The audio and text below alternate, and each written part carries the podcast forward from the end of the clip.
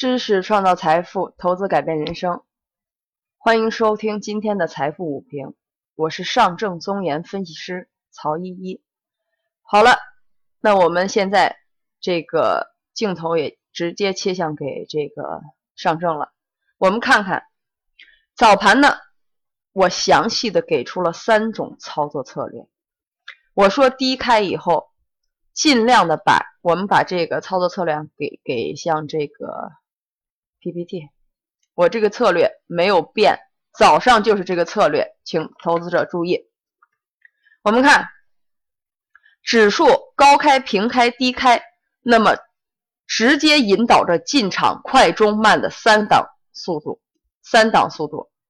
那么我们看好了，其实大家倚着我这个思维、这个思想去操作，那盘面其实已经很明显了。那么我们看上证是一个。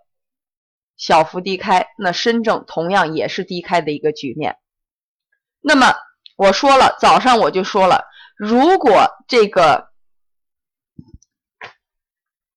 早上这个深证围绕着幺零四四三这个方向去盘整的时候呢，那尽量把进场的时机拖后，再拖后。好了，那有的投资者就问我说：“那老师，我们下午呢？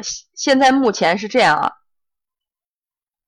因为这个中午时间比较急，我在这儿就是说一下，但是不没有这个操作策略，还以早上的为主呢。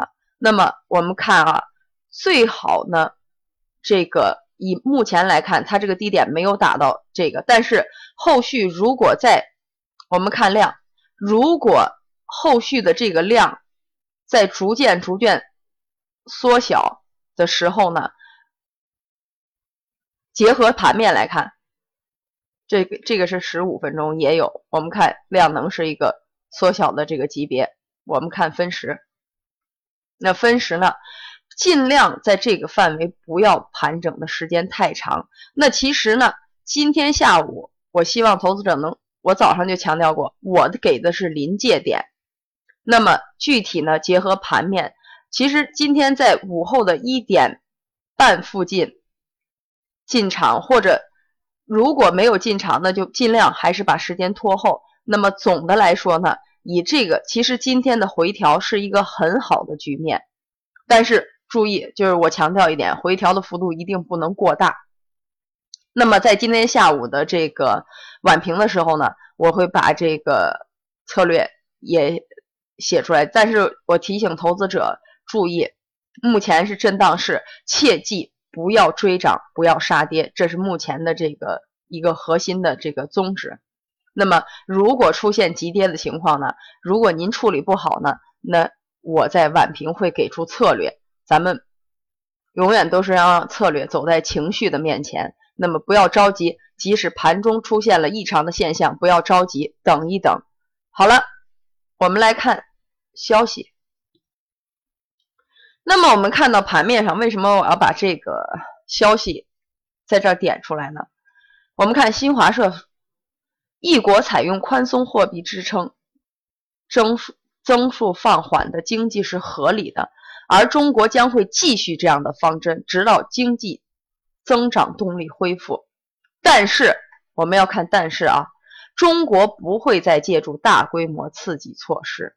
那么很显然，决策者已经意识到了这种措施带来的后果。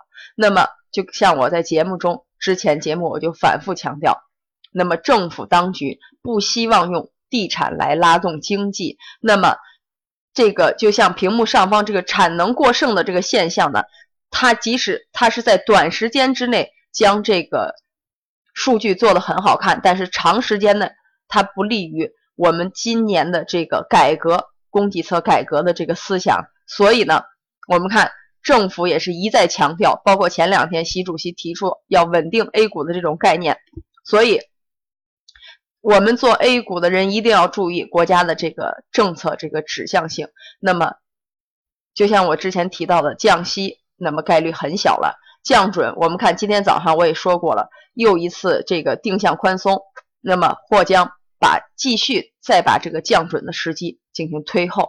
好了，我们看第二则消息：证监会、财政部、央行发布修订后的《证券投资者保护基金管理办法》，并将于六月一日起实施。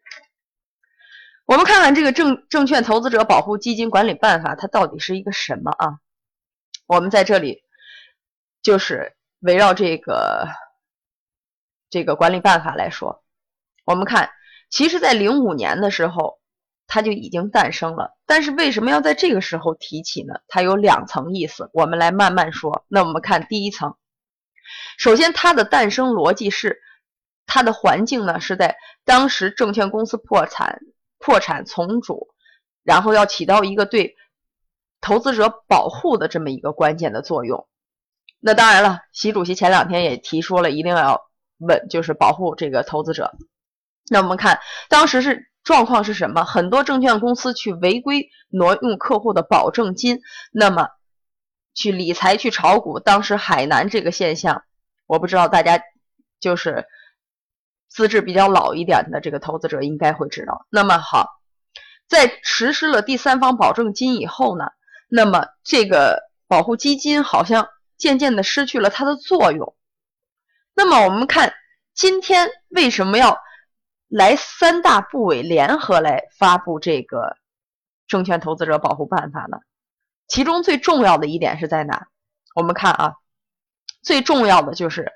它拓宽了中国证券投资保护基金的融资方式，那么也就是说，就是如果他在履行这个流动性支持的时候呢，如果没有这个，简单说就是没有钱吧，他可以临时向中国人民银行申请再贷款。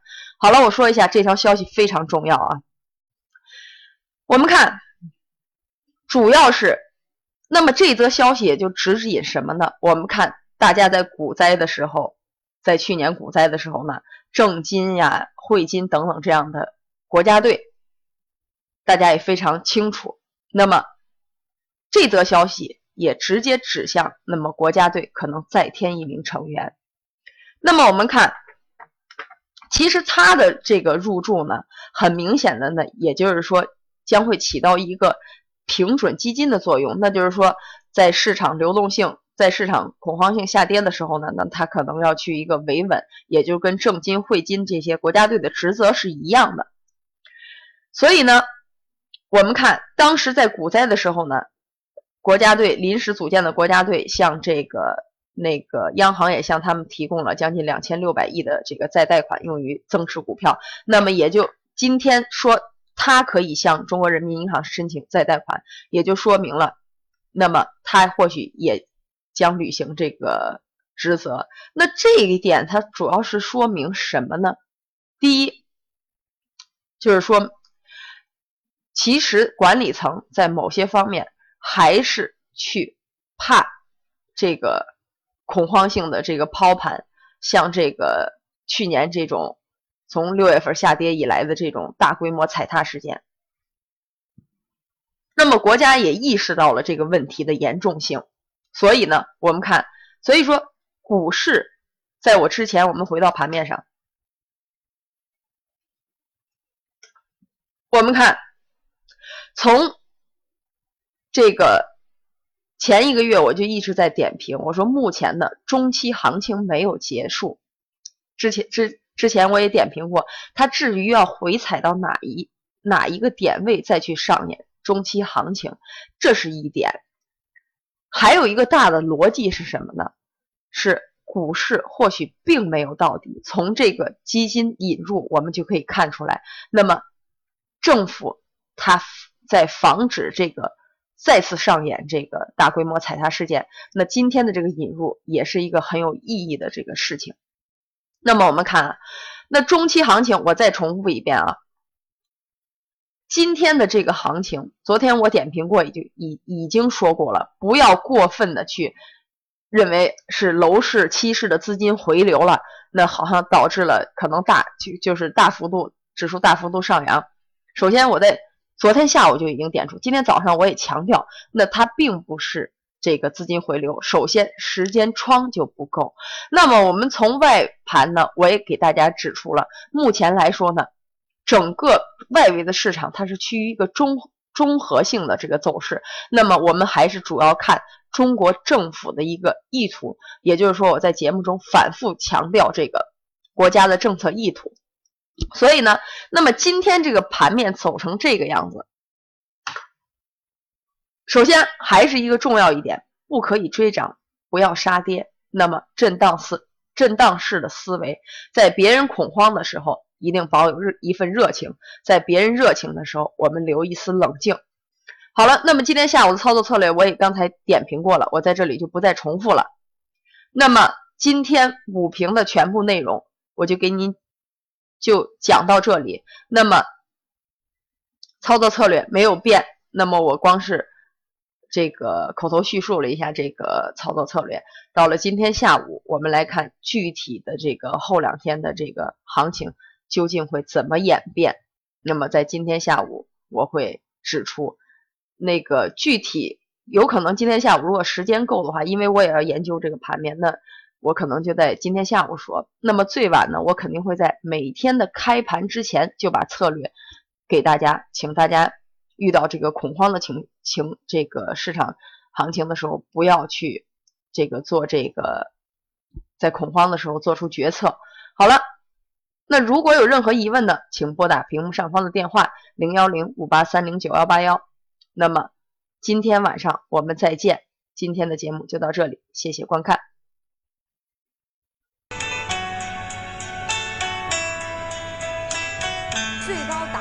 二十六块一毛三的位置，成功打。